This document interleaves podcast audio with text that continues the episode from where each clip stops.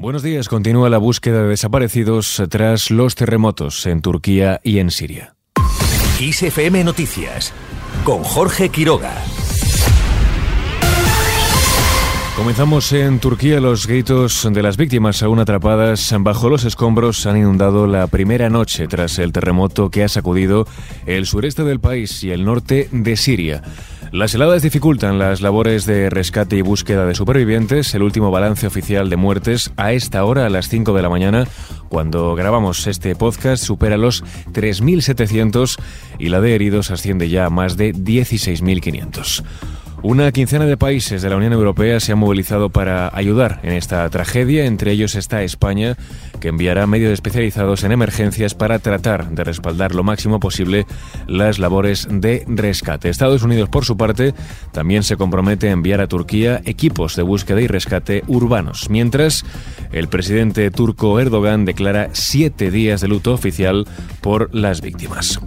Dos buques españoles se dirigen hacia Turquía para ayudar en las labores de rescate. La ministra de Defensa, Margarita Robles, ha informado que los buques de la Armada, Juan Carlos I y Galicia, han partido hacia allí junto con dos aviones. Y en este momento estamos preparando ya eh, dos aviones, una 400 que saldrá con personal de la Comunidad de, Madrid, con bomberos de la Comunidad de Madrid y con todo el material que, lleven. Y al mismo tiempo, pues se está preparando también en Morón un, despliegue también de, la UME que irá también en otro, en otro avión, en una 330, pues con todo el material que sea necesario para poder colaborar en, en las, misiones de, las misiones de rescate. Mientras los servicios de emergencia de Turquía han informado de que hasta el momento han sido rescatadas 7.340 personas entre los escombros.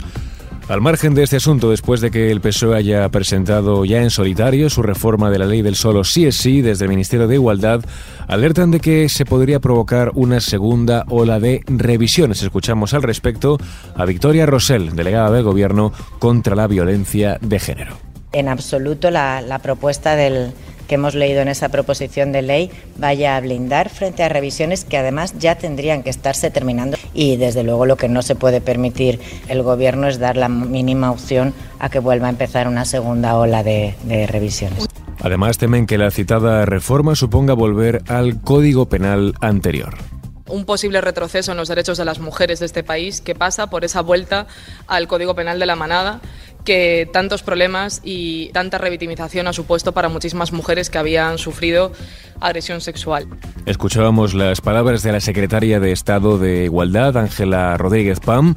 Desde el PSOE, sin embargo, califican de mejora técnica la reforma de esta ley y aseguran que mantiene el corazón de la misma, según garantiza la ministra de Educación y portavoz eh, socialista Pilar Alegría. Lo que yo les garantizo es que ese texto de la proposición de ley mantiene el consentimiento. El artículo 178 no se toca en ningún caso y lo que buscamos y planteamos es evitar efectos indeseados. Mientras, eh, tanto desde el Partido Popular, el portavoz eh, del comité de campaña, Borja Semper, ha dicho que apoyarán la reforma si va en la línea de corregir las consecuencias generadas con la rebaja de penas. Y lo que estaremos a estas alturas fundamentalmente atentos esa que esa modificación planteada no sea una chapuza 2. Por su parte, Ciudadanos pide directamente ya el cese de la ministra de Igualdad, Irene Montero. Dejamos este asunto, pero seguimos en clave judicial, ya que el Tribunal Constitucional empieza el debate sobre el aborto. Tras casi 13 años en el cajón, el Tribunal aborda el recurso del PP contra la ley del aborto con varias abstenciones y recusaciones sobre la mesa. También un posible cambio de ponente, ya que sugiere alguna modificación a la norma que la mayoría progresista no acepta previsiblemente.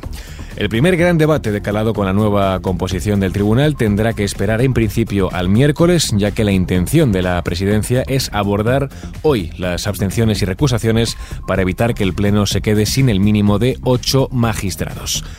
Al margen de este asunto, Pedro Sánchez se reúne hoy en el Congreso con diputados y senadores del PSOE. El presidente del Gobierno mantendrá este encuentro antes del primer pleno ordinario del año y en una semana parlamentaria intensa, como decíamos antes, tras registrar la reforma de la ley del solo sí es sí y también con la votación de la ley de bienestar animal pendiente.